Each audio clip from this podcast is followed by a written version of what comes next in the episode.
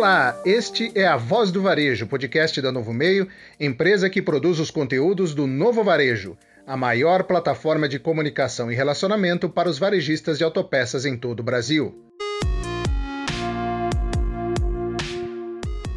A transformação digital continua desafiando os empresários do comércio de componentes automotivos. Neste podcast, Tiago Mazeto, diretor do e-commerce da Tray, unidade de negócios da Localweb, empresa que oferece hospedagem de sites e diversos serviços de internet, conta o que os empresários do varejo de autopeças precisam saber para ter resultados comerciais reais no ambiente virtual.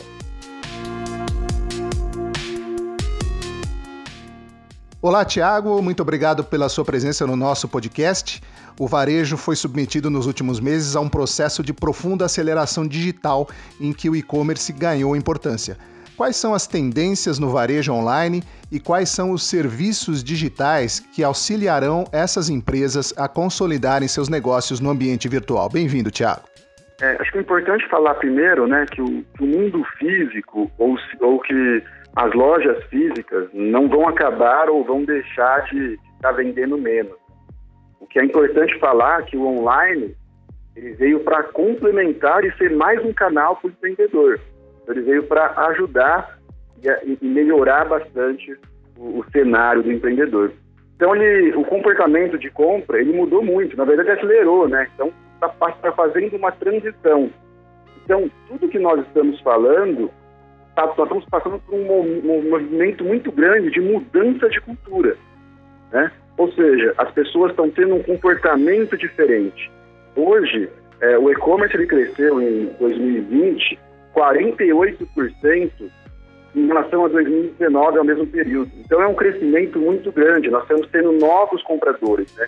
E é um segmento, e-commerce, que já crescia 16% ao ano. Então vem numa batida muito grande. E os serviços que podem contribuir muito são plataformas de e-commerce, intermediadores de pagamento, ferramentas de busca, redes sociais, marketplaces. Eu acho que isso vai ajuda muito o cliente estar online. Então, nós estamos passando, Paulo, por uma mudança muito grande de comportamento de compra. As pessoas estão começando a comprar mais online devido ao cenário que nós estamos. E isso muda totalmente a jornada do cliente como um todo. No comércio de autopeças, as lojas online ainda são minoria. Existe até uma percepção de que os produtos, sendo muito técnicos, eh, a venda pelo ambiente digital poderia acarretar num índice de devolução muito alto. Qual é a perspectiva de negócios para aqueles empresários que optarem por permanecer atuando apenas no ponto de venda físico? Assim como outros segmentos, o segmento de autopeças está passando por uma transformação. Então, se nós pegarmos alguns segmentos, como supermercados, como o próprio moda, muitos anos atrás, poucas pessoas imaginariam que daria para estar comprando online. Né? As pessoas tinham existência. Moda, por exemplo, né? Pô, eu vou comprar, não vai servir, vai dar troca, como que funciona? E hoje nós vemos moda como um dos principais segmentos que vendem no comércio eletrônico. Eu acredito que o autopeças, assim como qualquer outro segmento, está passando por uma transformação baseada na jornada de compra. Então, eu acredito que é, com a mudança que está acontecendo, cada vez mais isso vai mudar. Então, assim como outros segmentos, esse segmento vai ter que adaptar a esse meio, né? Vai ter que entender como que vai ter que ser o envio do produto. E atualmente, aqui na Trey hoje, a gente já vê esse movimento muito grande. É, hoje, no total da base da Frei, 9% é, vem de autopeças. Então, são lojas de autopeças. Nós temos cases aqui de lojas pequenas, de lojas grandes, que conseguiram se adaptar e estão tendo muito sucesso com e-commerce. Então, eu acredito que, mesmo com todas essas dificuldades de logística, é, de não ter ainda um segmento tão pronto para isso, a teve esse ano uma aceleração muito grande, e isso está tendo uma procura muito grande, então, já não é mais. Nós tivemos um crescimento esse ano desse, desse da procura de lojas é, de autopeças em torno de 49% da base. Então, é um crescimento muito grande de procura de novas lojas de autopeças. Não é um, um crescimento pequeno, né? Eu acredito que quanto mais pessoas estiverem online, quanto mais pessoas começarem a comprar online, clientes, melhor o mercado vai ficando. Então, penso que está em um processo de evolução muito grande esse segmento de autopeças. Se a gente olhar o cenário de outros, outros, outros segmentos, né, a gente consegue enxergar que está passando por essa mudança que realmente veio para ficar esse canal de e-commerce.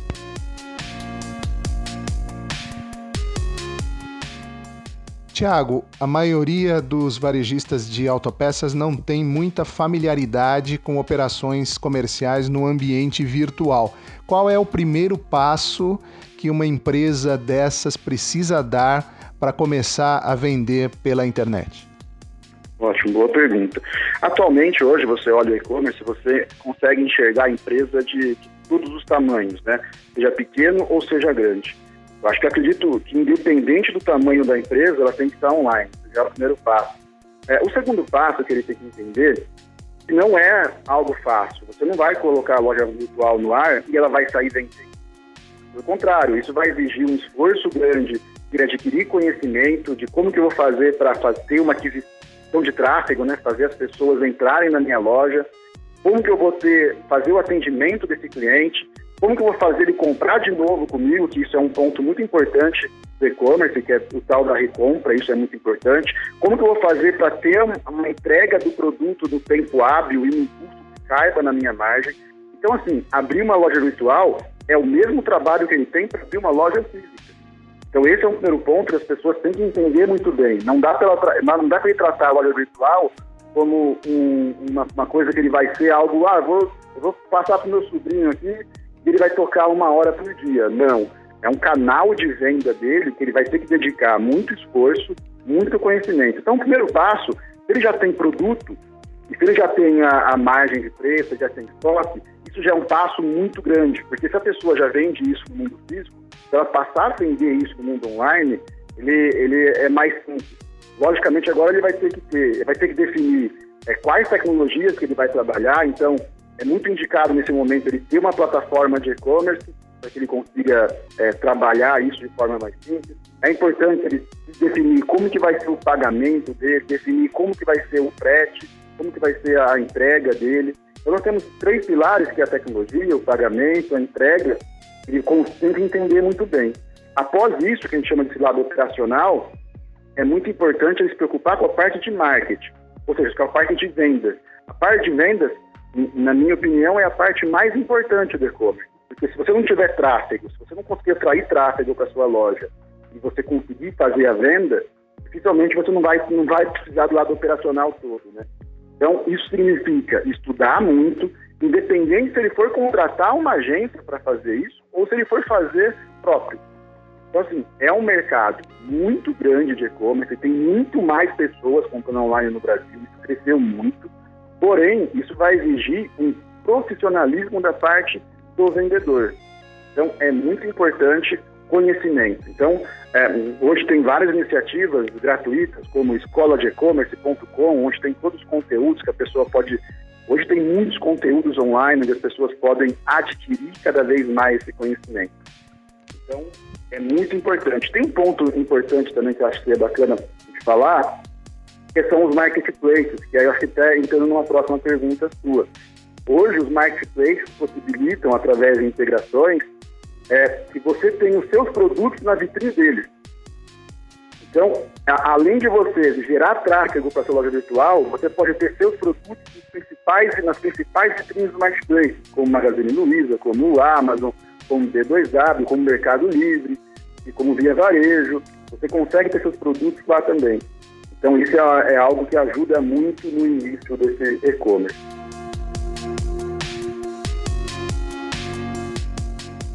Muito bem, falando em Amazon, em 2019, a Amazon anunciou a expansão de negócios no Brasil e desde então a empresa vem buscando parcerias com indústrias de autopeças para a comercialização destes produtos no país. E aí não apenas no formato de marketplace, mas a Amazon se posicionando de fato como um distribuidor, comprando, estocando e entregando os produtos. O que um varejista convencional de autopeças pode fazer para ser competitivo no ambiente digital, tendo uma concorrência desse porte? Ótima pergunta. Tem duas formas, tá? A primeira forma é se juntando a ele. A primeira forma é ter o seu produto também na Amazon. Essa é a primeira forma. A Amazon permite isso através do Marketplace. Você consegue ter seu produto lá. Então, essa é a primeira forma que você vai estar lá. Segundo, quando você, não só para a Amazon, mas que todo, todo mercado, quando você tem uma briga por preço, né, você tem que entender qual que é o seu diferencial. O que, que a Amazon não está fazendo bem que você pode fazer. De novo, não é um bicho de sete cabeças em relação ao mundo online é diferente do mundo físico. São bem parecidos, as estratégias de aquisição, as estratégias de diferenciação são bem parecidas.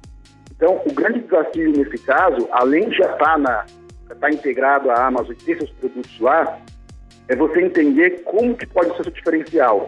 A Amazon não vai conseguir dar um atendimento tão próximo quanto você dá.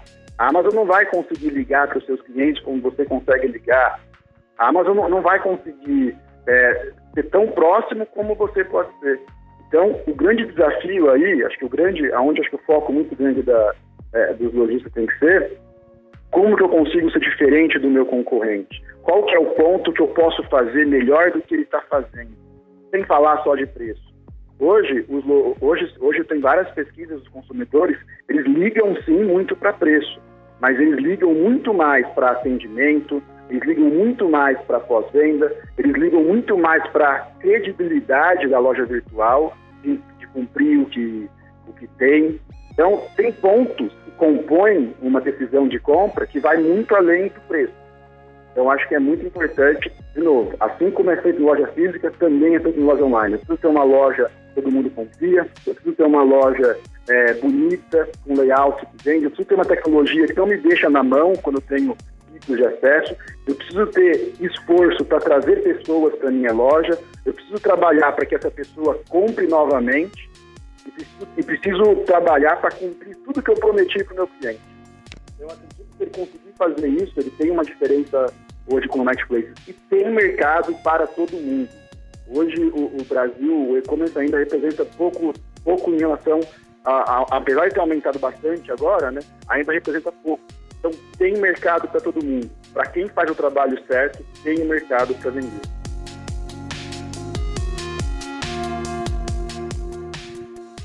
Tiago, tudo o que você diz reforça a importância do varejo ser multicanal. Haverá, após a pandemia, transformações no conceito de multicanalidade no varejo? Perfeito. É, é, como você falou, multicanalidade não é um termo novo. Né? É um termo muito, muito, muito usado e conhecido, principalmente na China e nos Estados Unidos, que é onde o e-commerce é muito mais evoluído que aqui no Brasil. Eu acredito que a multifinalidade é algo totalmente essencial, onde ela junta o mundo físico com o mundo online. No Brasil ainda, nós vemos isso sendo praticado pouco. Né? A gente consegue enxergar algumas iniciativas, mas não tão completas. Né? Então, quando a gente fala de multicanalidade, eu acho que a gente está caminhando para ter é, não, não ter diferenciação de canal. Se você compra algo numa loja virtual, você vai retirar na loja física e você não vai pagar nada por isso. E vice-versa, você pode, você pode comprar na física e receber da sua casa, você pode fazer uma troca na loja física. Hoje, atualmente, em alguns casos, em alguns grandes players de e-commerce, quando você compra online e você foi, por exemplo, trocar na física, você tem um problema enorme, não é algo simples ainda. Então, quando a gente fala de omnichannel, né, que é o multicanal, eu acredito que nós vamos sim ser forçados a passar por grandes transformações. E quando eu falo de multicanalidade, eu falo de como um todo.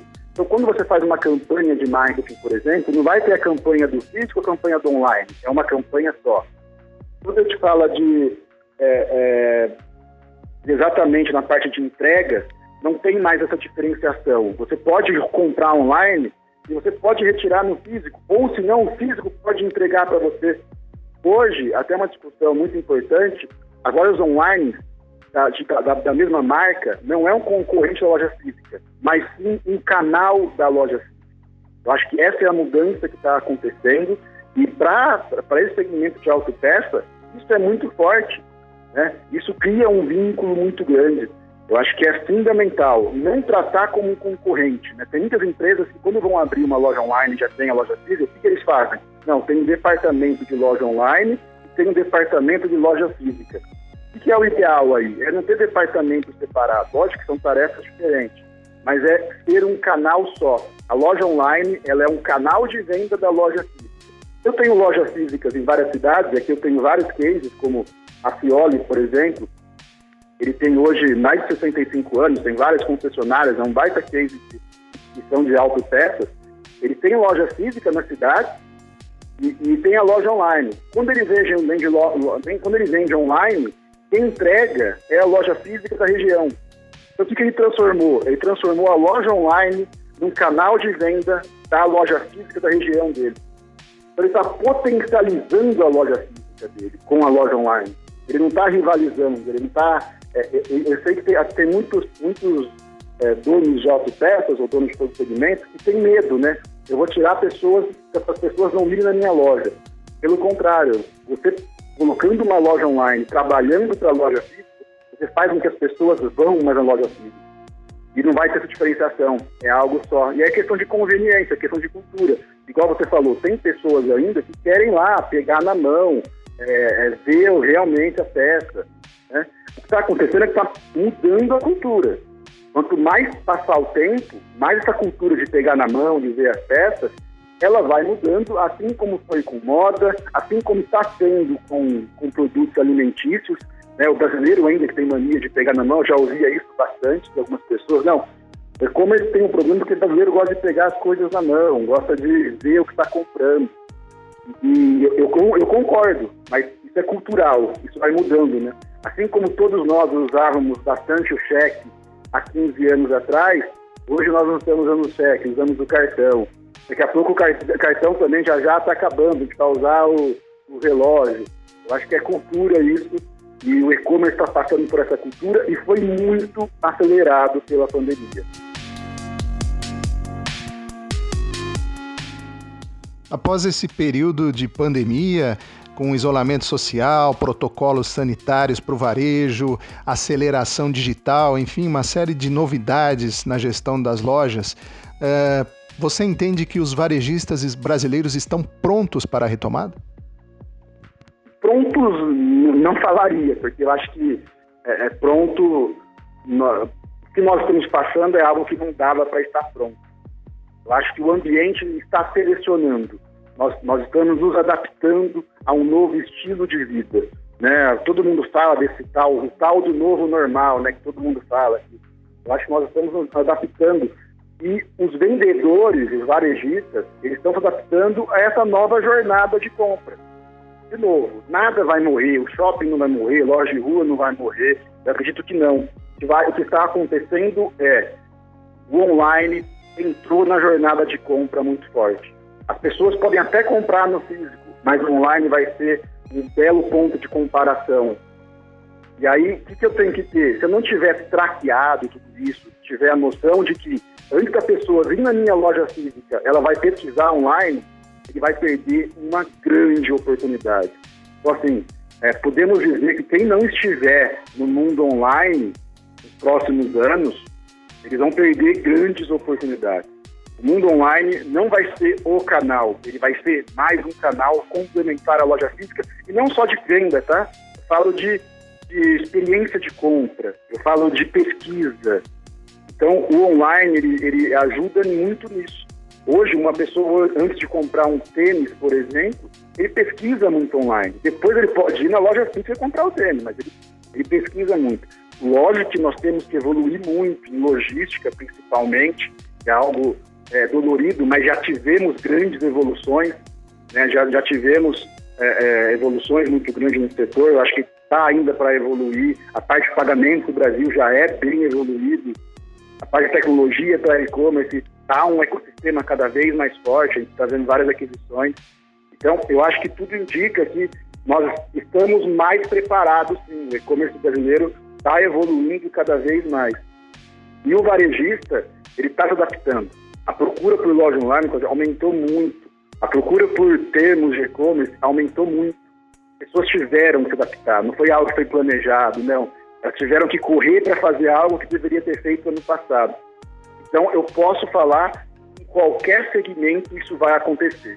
Lógico, uns serão antes que o outro, assim como foi moda. Outro segmento está passando é casa e construção. Casa e construção tem um ticket médio altíssimo. E é o segmento que mais cresceu durante a pandemia. Nunca se vendeu tanto itens de casa construção como se vendeu esse ano. Então, eu acredito que é, é uma questão de adaptação.